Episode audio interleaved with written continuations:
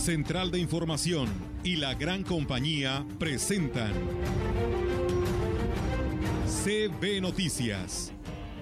El noticiario que hacemos todos.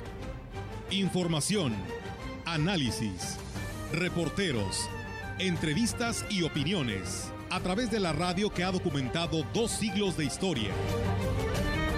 XHCB, manejando el rumbo de la comunicación en valles y la región. CB Noticias, primera emisión.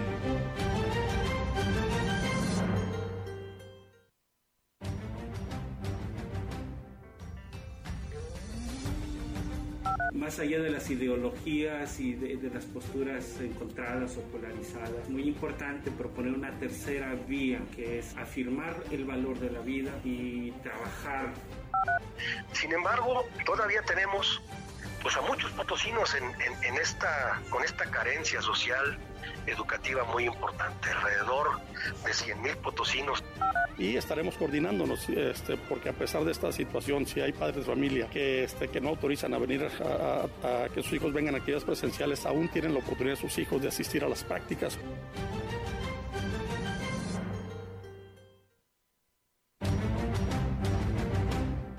¿Qué tal? ¿Cómo están? Muy buenos días. Buenos días a todo nuestro auditorio de la gran compañía.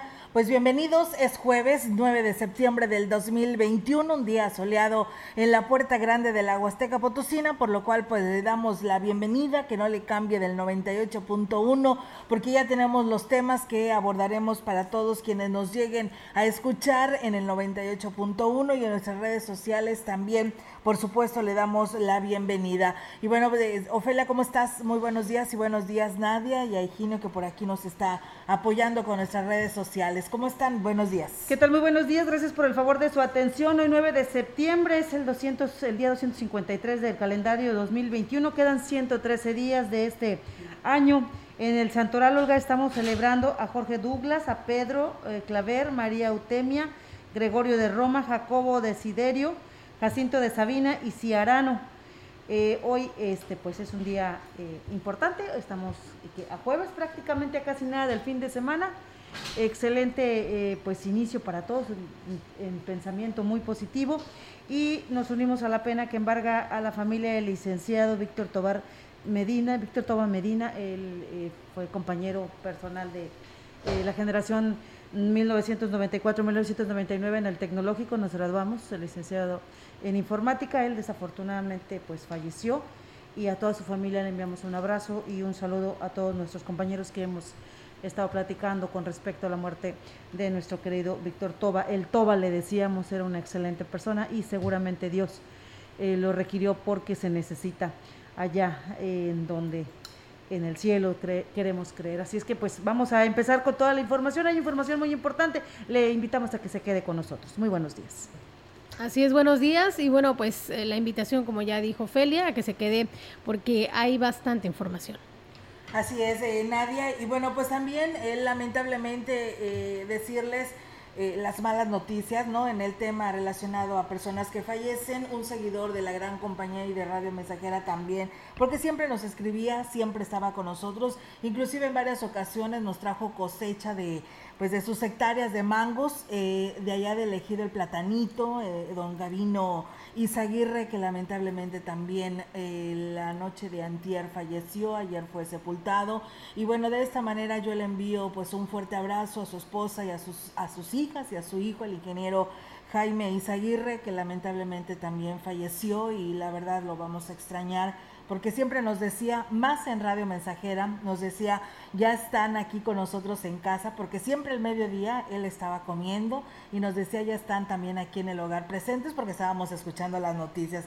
Y pues bueno, claro que lo vamos a extrañar, don Gavino, y pues bueno, Dios lo ha llamado y una resignación, por supuesto, a toda su familia. Y bien, pues con estas eh, condolencias a todas estas familias ante estas lamentables pérdidas, porque duelen y mucho, pues tenemos toda la información para ustedes en esta mañana aquí a través de la gran compañía. Así que pues bueno chicas, si les parece vamos a arrancar con la información en esta mañana aquí a través de la gran compañía. Y bueno, pues comentarles en el tema relacionado al que el día de ayer pues abordábamos sobre la situación de lo que viene siendo la legalización del aborto, pues bueno, comentarles que luego de la resolución de la Suprema Corte de Justicia de despenalizar la interrupción voluntaria del embarazo, el pastor de la iglesia presbiteriana, Rodolfo del Ángel, dijo que el que se haya despenalizado no significa que moralmente sea sea eh, aceptable, ¿no? Destacó que polarizar el tema de sí o no al aborto es tener pues una visión reducida de toda la realidad que se está viviendo y de la que todos son responsables. Más allá de las ideologías y de, de las posturas encontradas o polarizadas, muy importante proponer una tercera vía que es afirmar el valor de la vida y trabajar eh, de todas las formas posibles porque la vida sea respetada. La vida viene de Dios y debe ser alentada, debe ser protegida, especialmente la de aquellos que están absolutamente indefensos y no pueden tomar decisiones. Y bueno, por su parte, la Iglesia Católica presentó su postura a través de un escrito emitido por Jesús José Herrera Quiñones, obispo de Nuevo Casas Grandes, Chihuahua, y responsable de Dimensión Episcopal de Vida, que señala que se debe de garantizar la protección equivalente a la madre y al hijo no nacido sin discriminación por su grado de desarrollo. Del mismo modo, reitera su confianza en el que sea reconocido el derecho fundamental a la objeción de conciencia del personal de salud para no verse obligado a participar en un acto que atente contra sus convicciones personales o contra su fe. Y recuerden que el ciudadano no está obligado en conciencia a seguir las prescripciones de las autoridades civiles si éstas son contrarias a las exigencias del orden moral, a los derechos fundamentales de las personas o a las enseñanzas del Evangelio. Bien, y le platico a usted que al darse a conocer pues esta resolución, de la Corte de Justicia sobre la despenalización del facto del aborto, las reacciones no se han hecho esperar. Hay reacciones de mujeres y mire, ejemplo, tenemos varios. Eh, está Sonia Rodríguez, representante del Frente Nacional para la Familia, capítulo Valle, señaló que la medida es una imposición jurídica y bueno, ellos no están de acuerdo, pero así nos, nos presenta su postura. Esta es una imposición ideológica, es una imposición jurídica, es una situación lamentable para las mujeres mexicanas. ¿Tú sabes cuántas mujeres existen actualmente procesadas por abortar? Seis mujeres en todo el país. Esto quiere decir que realmente existen muchos otros delitos que se deberían de seguir eh, pugnando por la, por la penalización fuerte. Añadió que a pesar de todo, la desafortunada medida de despenalizar el aborto no es una licencia para matar por otra parte, y en razón eh, de la prevalencia de las leyes federales sobre la soberanía de los estados, el analista político Marco Iván Vargas señaló lo siguiente acerca de la decisión del de, eh, federalismo. También tuvimos conocimiento ayer, por ejemplo, de esta decisión histórica de la Suprema Corte de Justicia de la Nación, donde encuentran que la restricción que existen en las entidades federativas eh, donde penalizan la práctica del aborto, de la interrupción del embarazo, es inconstitucional. Es decir, que los estados no tienen esta libertad de configuración. Nuestro país es un sistema federal, pero es un sistema federal no puro, no radical, no extremo, como podría ser el caso de Estados Unidos de América, sino que tenemos un federalismo, y me permito decirlo de manera coloquial, muy a la mexicana. Bueno, explica Marco Iván que de tal manera el federalismo ejerce su prevalencia sobre las legislaciones estatales cuando son los estados los que tienen que lidiar con los problemas graves de salud, como el aborto, porque si bien la Suprema Corte de Justicia, Olga, ha determinado el que no, el que los estados no pueden señalar como delito la interrupción de un aborto, pues no se ha dicho qué va a pasar, eh, bajo qué condiciones el aborto, si realmente la persona que va a solicitarlo tiene un argumento válido para decir, ya no quiero este bebé que traigo en mi vientre y quiero que me lo saquen. ¿Quién va a cubrir los gastos? ¿Quién se va a hacer responsable? La Secretaría de Salud en turno en cada municipio o en cada estado, perdón, el gobierno, del, el, gobierno federal va a estar mandando un recurso adicional del presupuesto porque esto requiere toda una movilización y una estrategia de salud para que no haya situaciones de riesgo para las madres, mujeres que soliciten el aborto. Ahora, ¿Qué va a pasar con aquellas mujeres que sufren violencia en casa y que tienen a sus, están embarazadas? El marido va a poder golpearlas, va a poder perder al bebé y no va a haber consecuencias porque el aborto es permitido. No va a haber un castigo para esa persona que lastime a la madre y al bebé en un acto de coraje, de cobardía, de enojo, porque va a estar ya permitido que se dé un aborto, no va a haber delitos que no va a haber delito que perseguir en ese sentido. Entonces yo creo que se dio la resolución, hay opiniones a favor y en contra, hay quienes están a favor del aborto, hay quienes están en contra, hay quienes han dicho que esto no tiene que ser tampoco un método anticonceptivo, es decir, voy a disfruto de mi vida sexual de arriba para abajo, lo convierto en un libertinaje y después voy y decido abortar las veces que sean necesarias, tampoco se trata de eso.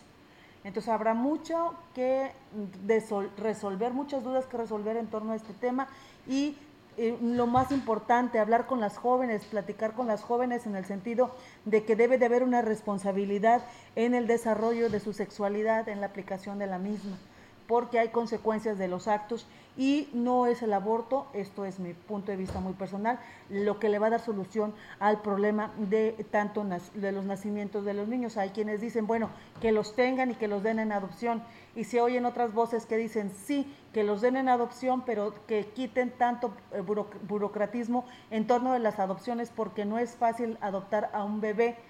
Eh, y se puede tardar años este proceso de adopción porque son muchísimos filtros por los que hay que pasar. En fin, que hemos estado platicando con gente que sabe, jurídicos, psicólogos, eh, las mismas mujeres que, piensan con respecto a esto. Y bueno, vamos a ver cómo se desenvuelve dentro de los estados, porque habrá que conocer también la postura de las legislaciones locales y también de las autoridades, en este caso los gobiernos y las autoridades de salud, para enfrentar pues esta situación, cómo se va a enfrentar el tema del aborto y en qué condiciones se va a manejar, o es a libre albedrío, es decir, yo, yo no quiero este bebé, voy y me lo saco.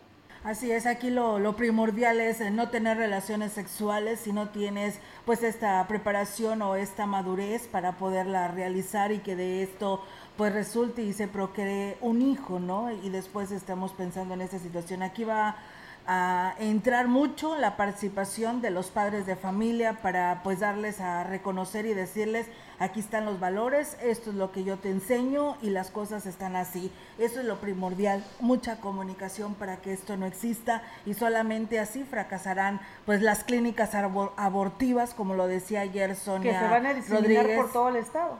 Digo por todo por todo el país porque van a abrirse muchísimas para ofrecer este servicio, obviamente a cambio de un costo. Pues bueno, así y que no es garantía de salud, Olga, porque el riesgo es muy grave para las mujeres que se hacen legrados o que abortan porque pueden este, fallecer. Así es, Olga Ofelia Auditorio. Y bueno, precisamente eh, en, este, en este tema, eh, las opiniones por lo general son encontradas, unas pues en contra, en menor proporción a favor.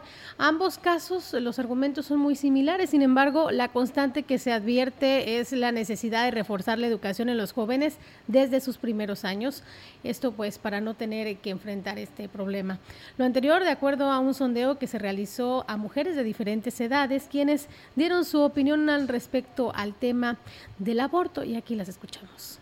Muchas de las veces traemos hijos que no son deseados, que no son queridos y entonces son hijos que viven una vida difícil. Yo pienso que es una vida y solo Dios tiene la disponibilidad de quitárnosla o dárnosla. Así ah, me parece un crimen. Pues por una parte yo, yo digo que estoy en contra porque uno como ser humano sabe bien que estando una mujer con un hombre obviamente uno se embaraza y a veces estoy en, en sí porque a veces hay mujeres que son violadas, entonces son embarazos no deseados. De por sí las chamacas ahorita hacen lo que quieren y ya con el aborto pues ya van a querer volver a hacer lo mismo y pues no. Pues bueno, ahí están, ¿no? Las opiniones de algunas personas que pues dieron su punto de vista sobre esta aprobación. Y bueno, comentarles pasando a otros temas, en el tema aún todavía de salud, pero con otra situación, decirles que los servicios de salud en San Luis Potosí revelaron que de los 10.189 casos acumulados que ha tenido la Huasteca Norte, tiene pues una incidencia del 50% en personas de entre 25 a 44 y por ello pues hizo el llamado a esta población a reforzar las medidas de prevención, ya que es un grupo muy importante en lo que se refiere a la productividad y desarrollo económico. Sobre este tema, el doctor eh, Francisco Adrián Castillo Morales, jefe de la Juris sanitaria número 5 dijo que la región eh, a su cargo ya rebasó la cifra de los 10.000 contagios de un total de 23.789 que han entrado al protocolo de estudio y como causa de la tercera ola epidémica desde el mes de julio a la fecha se ha hecho notorio el acelerado incremento en la casústica por el COVID-19. Por ello informó que se es necesario continuar con las medidas de protección y sobre todo el cuidar de aquellas personas que cuentan con factores de riesgo y que puedan traer complicaciones si se llegan a tener contagios por el virus del SARS-CoV-2. Por esta razón, aseveró es importante que todas las personas en edad para recibir la vacuna acudan a recibir el biológico ya que ayudan en gran medida pues evitar dificultades de salud que produce la enfermedad. Pues bueno, ahí está amigos del auditorio y pues ahí de las 11 de la mañana Habrá esta rueda de prensa donde se dará a conocer pues eh, el día, la hora y los lugares que me imagino serán los mismos. Si hay algunos cambios o dinámicas se lo estaremos dando a conocer para eh, los jóvenes de 18 a 29 años de edad que viene para Ciudad Valles la segunda dosis, así que los pormenores después de las 11 de la mañana. Así es, Olga. Bueno, y en otro orden de ideas, fíjese que ayer fue el Día Internacional de la Alfabetización y al respecto el titular de, estatal de Educación para los Adultos, Elius Barragán Farfán, informó que en San Luis Potosí existen 100.000 analfabetas, por lo que no se debe bajar la guardia en las acciones emprendidas para salir de este rezago. Señaló que con el plan emergente de alfabetización implementado en este gobierno, se logró atender la demanda de atención en los municipios, logrando alfabetizar a 47.518 potosinos, de los cuales el 60% de ellos son de etnias eh, indígenas, y así lo comenta Elios Barragán Farfán. Se habilitaron redes vía teléfono, vía eh, eh, los asesores que en comunidades muy pequeñas podían tener el mínimo contacto y dar seguimiento a estas personas.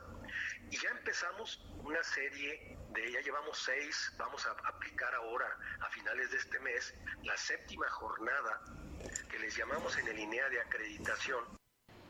Bueno, agregó que pese a la pandemia, pues se diseñó una estrategia que permitió seguir llevando la educación hasta las localidades más alejadas de San Luis Potosí, lográndose pues los resultados que eh, se dieron a conocer. Sin embargo, todavía tenemos pues a muchos potosinos en, en, esta, con esta carencia social, educativa muy importante. Alrededor de 100.000 potosinos todavía son analfabetas. Es un gran, un gran compromiso que tiene el gobierno de San Luis Potosí, que tiene el Instituto Estatal de Educación para Adultos, que tiene el INEA y el gobierno federal. Y bien amigos del auditorio, pues ahí está esta información en el Día Mundial de la Alfabetización. Y bueno, pues tenemos el segmento 3 de 3 con el licenciado Gallo. 3, 3 de 3 con el licenciado Gallo. Arrástrate. Ay, Otra vez el doctor Hugo López Gatel, subsecretario de Salud del Gobierno Federal, es de esos personajes que si de por sí callados, miren cómo tienen el gobierno, y en este caso el combate contra el COVID, ahora imagínenselo cuando abre la bocota, y lo peor de todo es que lo hace. Pero no hay que perder de vista que por cada dosis que, por ejemplo, por acción judicial, por estas sentencias de amparo, se desviara hacia un niño o una niña, se le está quitando la oportunidad a una persona que tiene un riesgo mayor.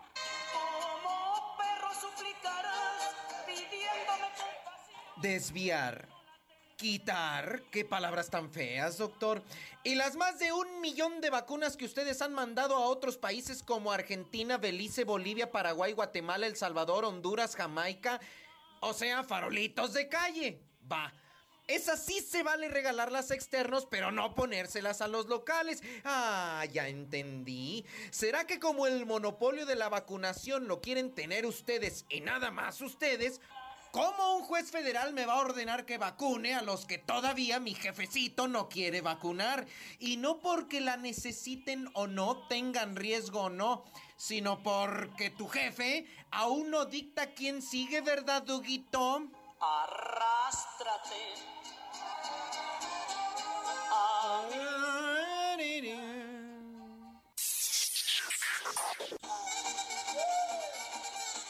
Lo bueno fue que mi comadre, la senadora Xochil Gálvez, lo definió de la siguiente manera por ese comentario. Se responde a Hugo López Gatel, quien esta mañana declaró que darle una vacuna a un menor amparado es quitarle una vacuna a un adulto que la necesita. Es un pendejo, eso es.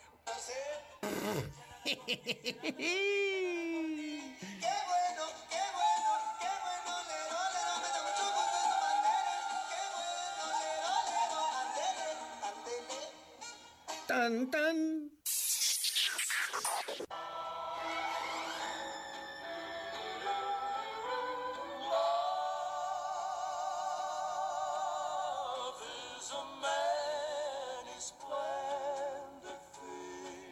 Y aquí en San Luis Potosí, pero para todo México, el día de ayer el Congreso del Estado le rindió un homenaje con la presea a la trayectoria periodística Francisco Zarco a uno de los pilares donde se sostiene nuestra historia contemporánea, porque la vio, atestiguó y escribió a través de una de las plumas más bellas de la humanidad, la libertad de expresión.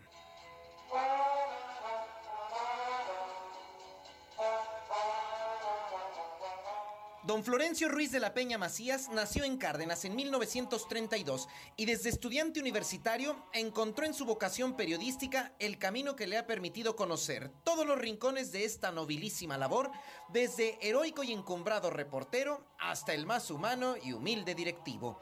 Cubriendo eventos y siendo testigo de hechos que han marcado nuestra historia tanto en San Luis como en el mundo entero, es el 8 de marzo de 1953 y a través de El Heraldo de San Luis queda grabada su firma y esa fecha su primer nota como reportero.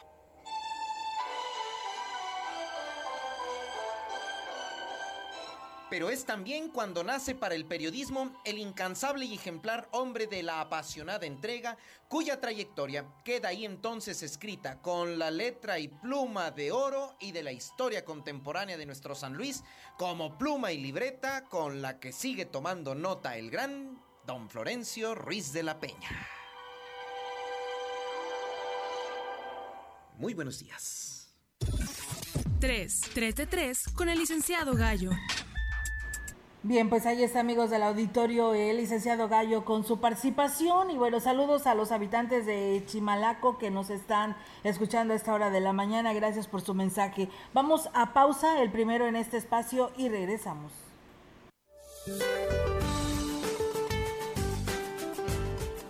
Este día, Olaf podría intensificarse a huracán al suroeste de Baja California Sur, muy cerca de la región de Los Cabos, y ocasionará lluvias puntuales torrenciales que podrían generar deslaves e inundaciones en dicha entidad, así como chubascos y lluvias fuertes en el noroeste y occidente de México. Por otra parte, la onda tropical número 28 recorrerá el oriente y centro del territorio nacional e interaccionará con un canal de baja presión que se extenderá sobre el Golfo de México y con inestabilidad atmosférica superior originando chubascos y lluvias fuertes a muy fuertes, descargas eléctricas y posible caída de granizo en zonas del oriente, centro, sur y sureste del país además de la península de Yucatán, con tormentas puntuales intensas en zonas de Guerrero, Oaxaca, Chiapas y Veracruz que podrían generar deslaves e inundaciones. Para la región se espera cielo parcialmente nublado, viento ligero del noroeste sin probabilidad de lluvia. La temperatura máxima para la Huasteca Potosina será de 33 grados centígrados y una mínima de 23.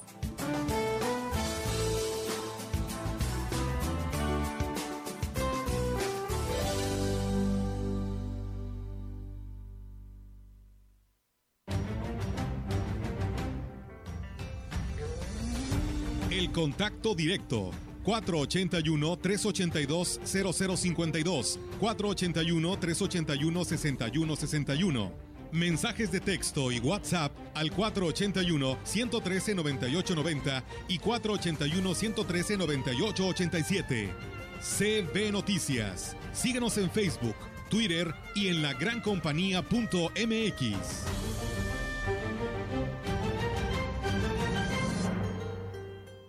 Abastece tu hogar o negocio sin salir de casa. Fácil, rápido y seguro. Visita www.ibarramayoreo.com. Cobertura Ciudad Valles y Tamuín. Haz tu pedido y recíbelo hasta la puerta de tu domicilio. Contamos con envío gratis en la compra mínima de 500 pesos o más. Pago con tarjeta de crédito, débito o pago en efectivo al momento de recibir tu pedido. Resolvemos dudas al WhatsApp 481 103 7917. Nuestros almacenes en un clic. Abarrotera de Valles, SADCB, más cerca de ti.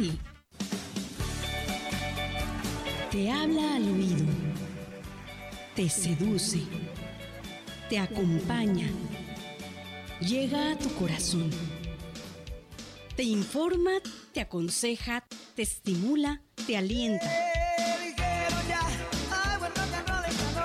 Con su voz le pone brillo a tus días. Feliz día del locutor. Corre y se va con La Bandera, El Catrín, los descuentos. Todo el mes de septiembre disfruta de las mejores ofertas. Ven a Tecnopiso y aprovecha. Lotería de descuentos. Innovación y diseño en pisos que te encantarán a precios increíbles. Desde 159 pesos el metro cuadrado. Este mes patrio, renueva tu baño. Sanitario One Piece, Thor, marca Fonser, ahorrador y un diseño novedoso a un superprecio. 2,299 pesos. Las mejores ofertas solo en Tecnopiso. Cotiza al 444 188-5112. En tu compra, llévate tu kit anti-COVID. Aplican restricciones.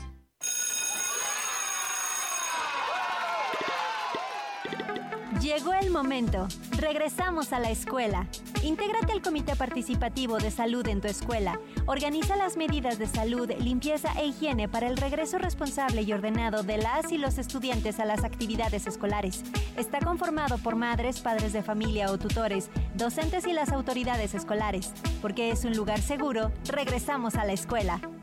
Gobierno de México. En este mes de septiembre la venta patria está en Foli con las mejores promociones.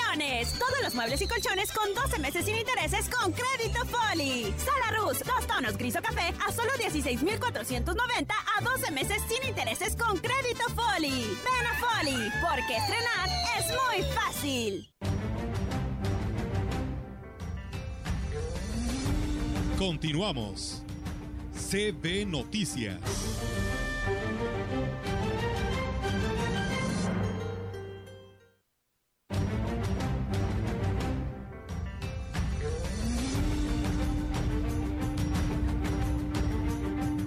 Bueno, y le comento que el director general del CONALEP en el Estado, Mario García Valdés, dijo que se hicieron varias modificaciones en cuanto a la conectividad y el equipamiento para mejorar los resultados de aprovechamiento entre los estudiantes. Reconoció que el sistema de estudios en línea arrojó resultados razonables, aunque no los deseados, por lo que el principal objetivo de la modalidad híbrida es atacar los índices de deserción y reprobación de los alumnos. Así lo platicó en su visita por Ciudad Valles aproximadamente un índice de deserción de aproximadamente 450 alumnos, que representa como el 8%. En el índice de reprobación, ahí sí tenemos un poquito más de problema. Y en, en de conectividad, afortunadamente también es bajo. En los planteles yo creo que realmente andaremos por un 2%. Pero por eso creamos en cada plantel una sala de apoyo tecnológico. Destacó que el 80% de la población de alumnos de los cinco planteles en el estado optó por acudir de manera presencial a clases, el resto lo hará en línea no es un modelo acabado el modelo híbrido, porque es nuevo. No creas que, que, ya es la respuesta, ah, ya le vamos a hacer así. No, pues vamos a ir viendo, ir corrigiendo con los profes, lo vamos a ir adecuando. Y lo que sí tenemos claro, no solo en enfermería, sino en todas las materias que llevan talleres, que se va a privilegiar el tiempo de la enseñanza práctica. Las materias que sean más en, en, en teoría, que las lleven en línea. Agregó que con respecto a los maestros fueron sometidos a una serie de capacitaciones y en el manejo de herramientas tecnológicas y las dinámicas de enseñanza, ya que reconoció nadie está preparado para enfrentar el nuevo sistema educativo. Y en más información, el director eh, del plantel 44 del CONALEP en Ciudad Valles, Ricardo Bárcena Rivas, dijo que los padres de familia del 40% de la población de alumnos que ingresó a las diferentes carreras técnicas se negaron a que sus hijos acudieran de manera presencial a sus clases, aunque el plan de estudios está contemplado para que sea de manera híbrida. En el caso de los talleres, las clases tienen que realizarse de manera presencial. Y estaremos coordinándonos, este, porque a pesar de esta situación, si hay padres de familia que, este, que no autorizan a venir a, que sus hijos vengan a actividades presenciales, aún tienen la oportunidad sus hijos de asistir a las prácticas y, a los talleres, este, eh, a las prácticas en talleres y laboratorios. ¿no? Sin embargo, todo este proceso, repito, necesitamos hacerlo de manera ordenada, por lo cual nos proponemos tener una comunicación permanente con alumnos y padres de familia. Agregó que ingresaron seis alumnos al nuevo ciclo escolar 2021-2022, de los cuales 260 eh, son de nuevo ingreso en las carreras de enfermería, informática y administración. Y bien, amigos del auditorio, pues en más temas aquí en este espacio de CB Noticias, fíjense que a pesar de las publicaciones en redes sociales acerca de la posible apertura de las compuertas de la presa Simapán, hasta el momento no se ha dado una notificación oficial al respecto. Esto aseguró el responsable del área de prevención climatológica de la Comisión Nacional del Agua en San Luis Potosí, Armando Rocha. De acuerdo a los datos proporcionados por el funcionario, la presa se encuentra en un 82% de su capacidad, por lo cual no representa un riesgo inminente. Manifestó que mantienen estrecho contacto con las autoridades de Hidalgo, por lo que en caso de haber alguna novedad al respecto, lo harán saber de manera inmediata. Las publicaciones de algunos medios de comunicación a nivel nacional, así como del presidente municipal de Tamazunchale, Juan Antonio Costa, han despertado la preocupación de productores ganaderos de la Huasteca como Tanquián, pues al abrirse las compuertas de la mencionada presa, los ríos de la región aumentan, aumentan su nivel y con lo consiguiente el riesgo para los atos y la infraestructura de tal manera que Armando Rocha reiteró que hasta el momento no hay indicación alguna de que esto vaya a suceder y en caso de ser así, pues se les dará eh, oportuno aviso a los habitantes de las posibles áreas afectadas. Pues bueno, ahí está esta información de lo que ayer el señor Adalberto Trejo Azuara nos decía que tenían preocupación ¿no? ante esta situación. Nos dimos a la tarea de investigar. La Comisión Nacional del Agua nos responde esta situación. Hoy sale una nota a nivel nacional por parte de las, eh, del secretario de Gobierno eh, en el Estado, donde él señala que hasta estos momentos no hay ninguna notificación oficial y es por ello que la Comisión Nacional del Agua pues está al pendiente y monitoreando esta situación y en cuanto se tenga una respuesta eh, y algún aviso importante para todos ellos se avisará con anticipación y pues como lo decía don Alberto esperamos que así sea y sí se les avise con tiempo para evitar pues estas pérdidas eh, como decía él para toda la población de estos municipios que pudieran verse afectados con la llegada de pues de esta agua a nuestros ríos de la región.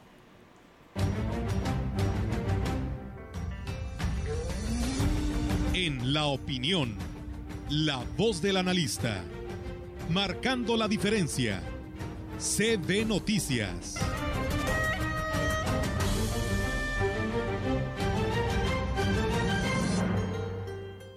Y bien amigos del auditorio, pues tenemos, hoy es jueves y toca la participación del ingeniero Ricardo Ortiz Azuara aquí en el segmento de la opinión. ¿Qué tal amigos Radio Escuchas? Tengan ustedes muy buen día. Hoy quiero aprovechar para hacer una invitación, ahora sí que a los amigos de la Huasteca, para que conozcan la Huasteca. Pareciera increíble que hay mucha gente aquí que no conoce nuestros parajes y no conoce otros municipios tan bonitos que hay dentro de nuestra Huasteca. Hay pueblos muy bonitos como Huehuetlán, Tampamolón, en fin, a mí todos me gustan realmente. Entonces, y los parajes son hermosísimos. A veces pregunto, oye, ¿conoces Tamul, conoces Micos, conoces el Naranjo, Tamazopo, Cuevas de Mantezulel, eh, Sótano de las Golondrinas, Gilitla, el Sótano de las Guaguas, en fin, hay una cantidad tremenda de lugares que tenemos para un fin de semana de aquí a fin de año de estarnos paseando. Y ahorita es cuando, amigos de la Huasteca, no se ve, vayan a conocer esos lugares cuando es Semana Santa o cuando hay fines de semana largo, que llega gente de otros estados, de otros países. Vamos ahorita, no nos cuesta mucho ir a visitarlos en un fin de semana y ahorita no hay mucha gente y se pueden disfrutar mucho mejor. Igual pasa aquí en Ciudad Valles, a veces no conocemos ni la ribera de nuestro río. Y está hermosísimo. Ahora lo han arreglado, el sendero del río que va a dar al Parque Tantocop, que también está muy bonito y vale la pena ir a conocer. Entonces, esa ribera le han puesto señalética y la han arreglado desde el Puente Juárez hasta el Parque Tantocop. Y ahí van a ver la vegetación que hay. Hay ahí un sabino abrazado por un higuerón, aunque la señalética solamente está para el higuerón, pero están los dos árboles ahí juntos y es muy vistoso en la orilla del camino. Hay también algo de señalética para la fauna, para las, eh, las que llamamos las monjitas americanas, los patos reales, en fin, es un sendero muy bonito que vale la pena que toda la gente de Ciudad Valles conozca y aproveche. Aunque sea de paseo, va mucha gente en la mañana a hacer ejercicio, pero pueden ir de paseo a caminarlo con la familia, con los niños.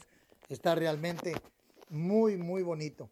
Igual, la misma orilla del río, del otro lado, o sea, el margen izquierdo, en el sentido de cómo corre el agua, el margen izquierdo que va desde el Colosio hasta la carretera que viene de San Luis Potosí a Valles, es muy bonito y muy escénico. Hay un puente ahí para pasar, es un kilómetro y medio para disfrutarlo. Pueden ir caminando, pueden ir en bicicleta y aprovechar lo que tenemos aquí a muy bajo costo. Además, cuando vamos a los parajes de nuestra Huasteca, los locales, pues detonamos la economía local porque por allá comemos, nos tomamos alguna raspa en Aquismón o en Gilitla, en fin, todos podemos ayudar un poquito y conociendo esos lugares los podemos promover mejor. Que no nos pase que si alguien de fuera nos pregunta, oye, ¿qué tan bonito está Tamul o la cascada de Minas Viejas o las cuevas de Mantezulel? Que no nos pase que contestemos, la verdad no conozco. Vamos y conozcamos nuestra Huasteca, para que así defendamos nuestros ríos y la hermosísima vegetación y los parajes que tenemos como huastecos que somos. Que tengan ustedes muy bonito día. Así es, eh, muchas gracias al ingeniero Ricardo Ortiz por toda esta información que nos comparte, la verdad, muy, muy acertado, ¿no? Y por supuesto que así está nuestra Huasteca Potosina. Vamos a pausa, tenemos nuevamente este compromiso y regresamos.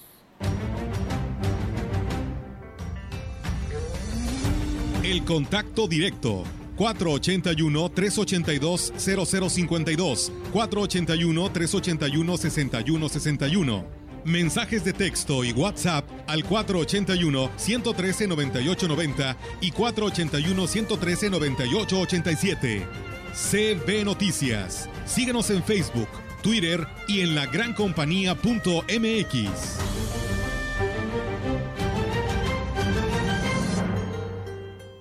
Sagitario, Laboratorio de Análisis. Te recuerda, para ganarle a las infecciones virales y bacterianas es necesario agregar a tu dieta alimentos ricos en vitaminas C, D y zinc, así como evitar consumir alimentos con altos niveles de carbohidratos y azúcares. Evitemos replicar enfermedades. Química farmacobióloga Fabiola García Álvarez, cédula profesional 8664-204. Mire, doña Lupe, si no nos acompaña al evento del candidato, perderá su apoyo económico del programa social. No ponga en riesgo sus beneficios. A mí no me van a engañar. Eso que usted me está diciendo es un delito. Nadie puede obligarme a participar en eventos proselitistas o decirme por quién votar. Si te condicionan un programa social o te presionan a votar por alguien en específico, denuncia en la agencia del Ministerio Público más cercana a tu domicilio. Fiscalía especializada en materia de delitos electorales de San Luis Potosí. Pásele a ver a la mujer barbuda. Si hay boletos para ver al Atleti, pásele, todavía hay boletos. Oigan, ¿de aquí a dónde? Vámonos al antro, ¿no? No, definitivamente no. Ya no podemos continuar. Y esto es porque tú lo quisiste, porque tú lo provocaste, porque no le entendimos. Sí, estamos en naranja y con muchísimas probabilidades de regresar al rojo. Hagamos caso. Usa en todo momento cubrebocas. Lávate las manos. Evita las aglomeraciones y en serio, vacúnate. Tengamos conciencia. Digámosle no al COVID. Alianza Empresarial de San Luis Potosí. La CNDH tiene una deuda histórica con el pueblo de México y en la actual administración nos comprometemos a resarcir el daño cometido durante décadas de simulación y omisiones. Nuestro objetivo es claro, crear una cultura de derechos humanos y velar por la dignidad de las y los mexicanos ante los abusos del poder. Caminamos juntos en busca de justicia, verdad, memoria y reparación del daño a las víctimas de violaciones de derechos humanos. Acércate a nosotros. En la CNDH defendemos al pueblo. En la Suprema Corte, la e-justicia llegó para quedarse. A través de Internet y con firma electrónica, se pueden promover todos los asuntos de la competencia de la Corte. También, dar seguimiento a los juicios de amparo, consultar expedientes y recibir notificaciones desde cualquier parte del país. Busca la aplicación móvil Firel para dar de alta tu firma electrónica. Mayor información en www.scjn.gov.mx. La justicia digital es una realidad. Suprema Corte, el poder de la justicia. Amigo automovilista, Refaccionaria Curiel, su refaccionaria amiga recomienda a clientes y amigos. Festejemos el mes patrio y el Viva México. En casa, con la familia y con las medidas y protocolos de sanidad. Refaccionaria Curiel Hermanos, donde encontrarán todas las refacciones, aceites, filtros y lo necesario para el mantenimiento de su vehículo. Estamos en Boulevard Lázaro Cárdenas, número 260. Y que viva México.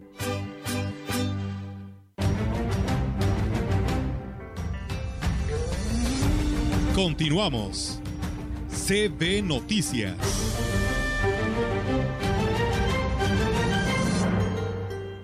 Pues seguimos con más temas, amigos del auditorio. Eh, pues una disculpa, eh, por ahí nos tuvimos que salir de nuestra señal de Facebook.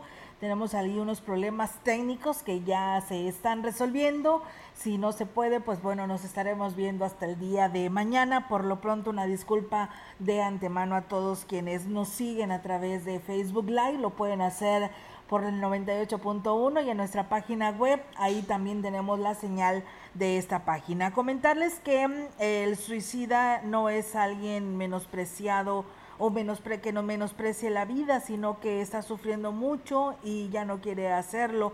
Es una emergencia psicológica en la que se debe de intervenir, así lo señalaba el pastor de la iglesia presbiteriana Rodolfo del Ángel. Dijo que muchos factores llevan a las personas a la desesperanza, sobre todo la ansiedad que ha provocado el encierro por esta pandemia. Escuchemos. Eh, es muy importante entender que el suicida no es alguien que menosprecia la vida, es alguien que está sufriendo mucho y, ya no quiere seguir sufriendo y debe ser tratado como un, un, trastorno emocional, psiquiátrico, que requiere atención no nada más en los aspectos mentales, emocionales, sino también espirituales y ayudarle a identificar también en su entorno todos aquellos factores que pueden alentar la vida y sus posibilidades de superar esta depresión. Sacó que es muy importante que el sistema de salud considere a la depresión como una enfermedad para que se siga un tratamiento. Y el problema es que nuestro sistema de salud de por sí no atiende estos aspectos. Es realmente difícil que eh, el criterio médico envíe a alguien a su casa eh, con una incapacidad médica por depresión, porque todavía en la mente, que la mentalidad que tenemos no se considera una enfermedad y lo es, es muy importante y más ahora que el sistema de salud está saturado, pues entonces las personas cursan solas la depresión. Bueno, y, en otro orden de ideas, le platico a usted que el director de Protección Civil, Jorge Gamero Puga, descartó que en el municipio hay algunas situaciones de riesgo por sismos, aunque son fenómenos naturales que no se pueden detectar con anticipación, la zona es poco propensa a movimientos fuertes de tierra. No obstante, es permanente la vigilancia por parte del Sistema Sismológico Nacional. Incluso está a la espera de que se instalen los equipos que anunció la Dirección General de Protección Civil en el municipio. Y bueno, estos fueron sus comentarios. Lo más cercano que hemos tenido de, eventos sísmicos es en Tamazopo. Realmente no creo que debamos de, alarmarnos porque, bueno, los eventos que se dejan sentir aquí en la zona son menores. Han comentado algunos especialistas, hay situaciones ahorita con la sequía. Puede ser que esos movimientos también se deban o que se sientan con mayor frecuencia porque pues está muy secos los mantos acuíferos. Reconoció que eh, la población no está preparada para enfrentar una situación de riesgo por sismo. Por ello es, que constantemente se les está exhortando a tomar en cuenta las recomendaciones que hacen las autoridades y también así, así lo comenta.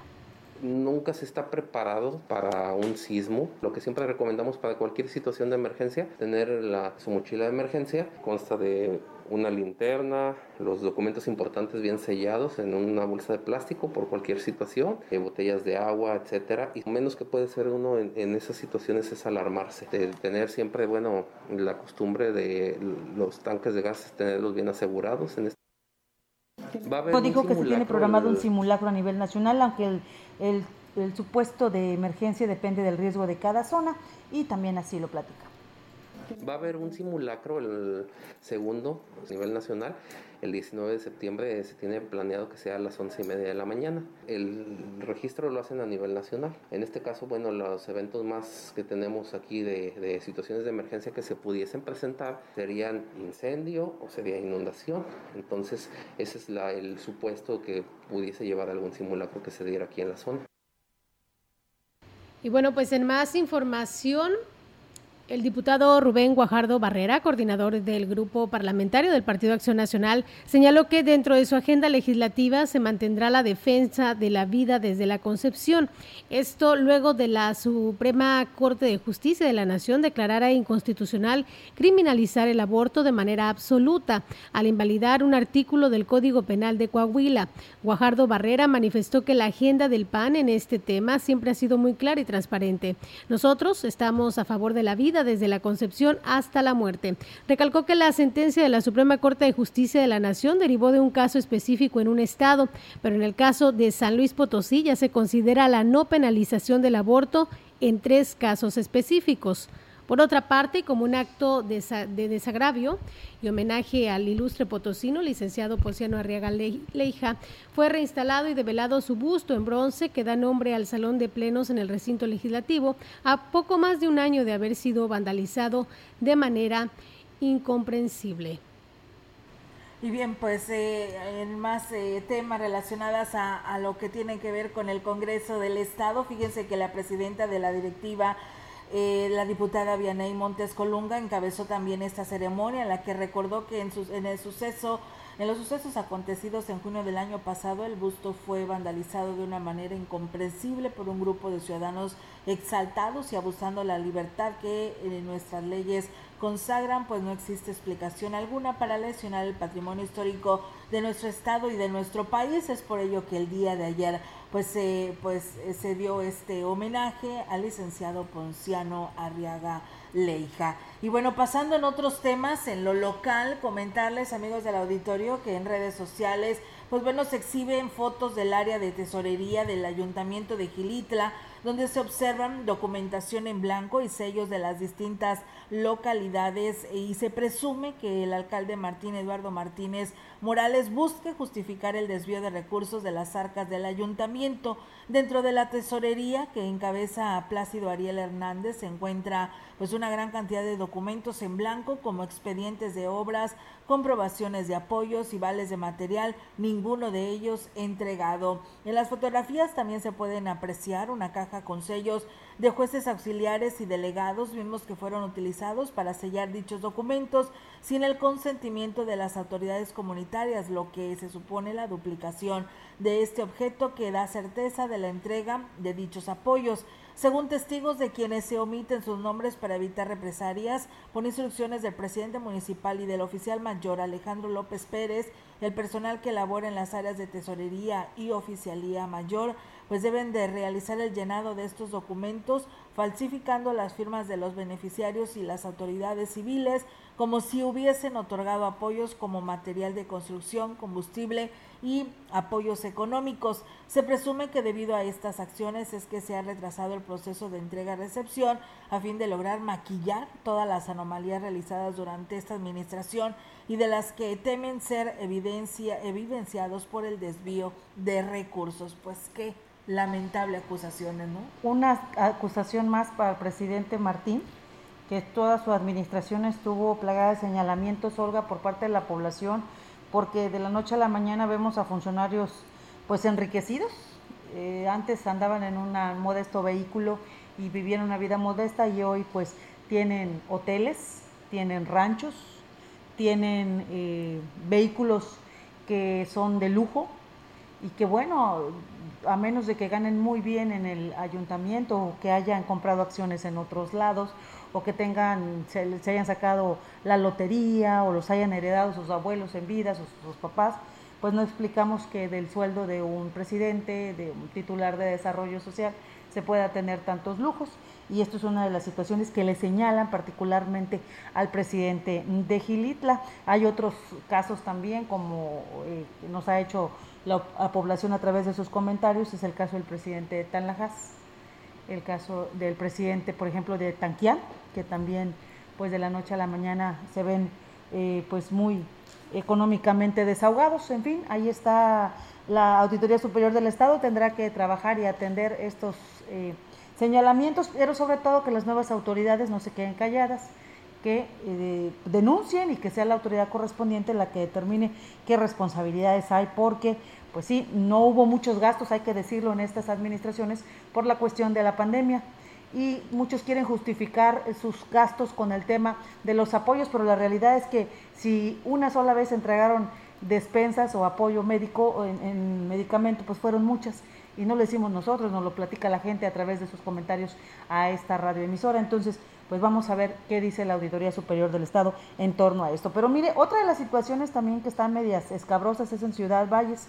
Le platico que aquí el Departamento de Tesorería es el que se encarga del, del manejo del boletaje que utilizan los inspectores de comercio para el cobro de los vendedores informales. Esto lo declaró el director del área, Ricardo Amador Peregrina explicó que todo el recurso que ingresa por ese concepto se reporta directamente a tesorería, por lo que desconoce la cantidad de boletaje que se emita y se suma y la suma que se ingrese. Ah, caray. Entonces ni siquiera ve los, los tickets, la numeración de los tickets o cómo se los dan a los. Bueno, vamos a escuchar lo que dice. Eh, son talones que se les dan, les asignan unos folios directamente en tesorería y ya ellos hacen sus ingresos correspondientes. Es muy variante. Cada talón trae 100 boletitos, cada boletito corresponde a un costo equivalente de 14 pesos. Es muy variante el tema de los, de los cobros de los inspectores. Entonces es que eso ya lo maneja directamente en tesorería, pero tengo entendido que ellos hacen un ingreso por semana. Bueno, dijo que los comerciantes informales saben que para trabajar en la vía pública lo único que los ampara es el boleto que el inspector le entrega, por ello es, eh, es difícil que se presten para no recibirlos. A ver, mm, bueno, vamos a escuchar primero lo que dice y ahorita le comento los ciudadanos tienen la obligación de solicitar su comprobante de pago, tu constancia de que sí estás pagando por ese espacio. Aquí se les invita a la ciudadanía, o sea, pone que todo el comercio, al, poder trabajar, tiene que pagar su derecho de piso. El mismo cobro dice derecho a piso. Ellos al no presentar, al no tener su, su, boleto, puede llegar cualquier otro inspector y le puede saber, tu boleto no, no, no, no, no tengo, no, tienes que retirar, no tienes el derecho para poder trabajar. Por último, dijo que las puestas del Departamento de Comercio, las puertas están abiertas eh, para toda persona que quiera denunciar por abuso de alguno de los cuatro inspectores que se tienen en funciones para proceder de manera inmediata. Pues bueno, no sé cuánto gana el de comercio, me imagino yo que debe de ganar un buen sueldo y pues no lo está desquitando. Digo, yo no le echo la culpa, yo sé que viene de varias, eh, varias titularidades después y eh, los inspectores no sé si se han estado cambiando o siguen siendo los mismos, Olga. Lo que sí es un secreto a voces en la zona de los mercados es que los lugares que se les han dado a la gente que, que viene y se acomoda ahí con un puestecito de manera informal, esos puestos los han vendido algunos inspectores, términos generales, ¿eh? Hasta en 1.500 pesos para darles chance de que ahí se queden y luego ya van y le pagan el boletito de 14 pesos y ya no pasa nada porque ya están cumpliendo con el ayuntamiento. Que el director nos diga que no sabe cuántos ingresa o cuántos boletitos son los que tiene, pues entonces, ¿qué está haciendo ahí? Me pregunto yo, porque yo sé que en espectáculos es donde se ponen a sellar toda la publicidad, pero entonces el señor de comercio, ¿qué está haciendo? Si ni siquiera sabe cuántos eh, boletos se cuánto se recolecta diariamente o cuántos de estos tickets se entregan en el comercio informal en nuestra ciudad. Pues bueno, habrá que ver qué dice la tesorera con respecto a estos ingresos que se tienen en las arcas municipales. Y bueno, pues tenemos el reporte del Comité de Seguridad en Salud ya para terminar este espacio de noticias. Fíjense que, pues bueno, continúa la vacunación para los 18 y más años y mujeres embarazadas en varios municipios de la región. Recuerden, hoy es el último día en San Antonio, hoy día 9, así como en el municipio de San Martín Chalchicuautla. En el Naranjo eh, termina el día de mañana 10 para que no se les olvide pues esta eh, primera dosis en estos municipios y en Tapacán es hoy y mañana, ¿eh? 9 y 10 de septiembre. Para los de los municipios de Gilitla eh, terminan todavía tienen empezaron el día de hoy. Es 9, 10 y 11 son tres días así como también en San Vicente y Tanquián que es 11 y 12 para que usted esté enterado y no se le vaya a olvidar irse a vacunar los jóvenes de 18 y más años y mujeres embarazadas al interior del el agua azteca potosina. Y bueno, en cuanto al reporte del Comité de Seguridad en Salud, eh, los incrementos están de la siguiente manera. Para San Luis Capital, 213, Soledad 15, 228 en la 1. En la jurisdicción 5, con cabecera en Valles, eh, son 40 el incremento, Ébano 4, Tamazopo 2, Tamuín 10 y el Naranjo 20, 76 en total en las 5. En las 6 hay 18 en Tamazunchale, 7 en Matlapa, 1 en San Martín, 2 en Tampacán, 19 en Axla de Terrazas, sumando un total en la jurisdicción 6 de 47. En las 7 hay 2 en Aquismón, 2 en Coscatlán, 1 en Tampamolón, 2 en Tanlajas y uno en Taquián. Total, el incremento de las siete son ocho casos. En cuanto a defunciones, fueron 14 hombres y 5 mujeres. Eh, ocho son de San Luis Capital, seis de Río Verde, dos en Soledad, Tamazunchale, Ciudad del Maíz, El Naranjo, una persona fallecida. Pues bueno, ahí está el reporte que se nos da con respecto eh, al Comité de Seguridad en Salud y la verdad pues sigue pues sigue muy elevado esta, este incremento. Y hay que seguirnos cuidando, seguir tomando las medidas. Recuerde que en Ciudad Valles es obligatorio, en cualquier parte del, del, municipio en que usted esté, es obligatorio traer su cubrebocas para seguridad suya y de quienes lo rodean. Eh, Olga, decirle a la gente que está, eh, pregunta y pregunte sobre el tema de la aplicación de la vacuna de 18 a 29, que hoy a las 11 de la mañana convocaron a los medios de comunicación a rueda de prensa el coordinador eh, de Correcaminos a nivel estado, eh, precisamente para dar a conocer los detalles de lo que será la campaña de vacunación de 18 a 29. Eh, se habla de que será a partir del día de mañana. Él nos va a dar todos los detalles. Ah, no les hemos querido dar información que nos ha llegado de manera informal, precisamente para no confundir a la gente, porque ya eh, algunos medios de comunicación habían manejado unas fechas y unos horarios y resulta que siempre no. Entonces, mire, después de las 11 de la mañana nuestra página de Facebook se ve la gran compañía, nosotros vamos a estar dando cuenta de lo que dice eh, la persona responsable de esto.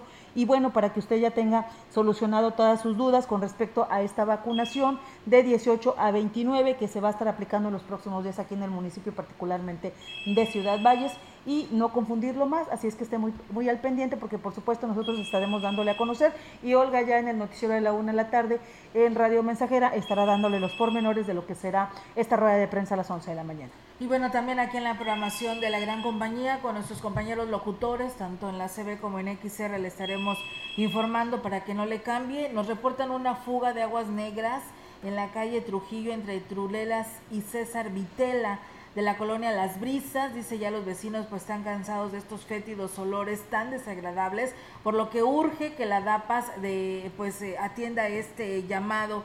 Eh, ahí está, dice, es un problema de salud pública, por lo que pues bueno, hacen urgentemente la petición a la DAPAS para que dé solución a ello. También si no tiene agua en varios sectores, están por ahí reparando una fuga de agua en la colonia Estación, por lo que las colonias Palo de Rosa, Florida del Campo, vía colonia Estación y Estación, pues se le estará restableciendo por ahí de las 13 horas. Pues nos vamos de este espacio, el tiempo se ha terminado. Muchas gracias a todos ustedes y pues gracias por haber estado a través del 98.1. Muy buenos días.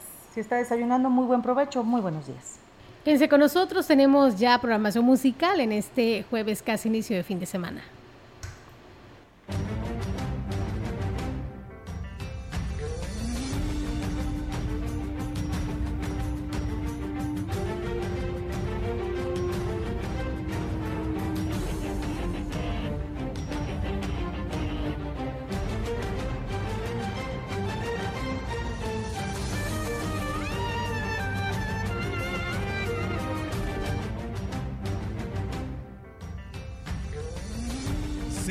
Noticias, el noticiario que hacemos todos.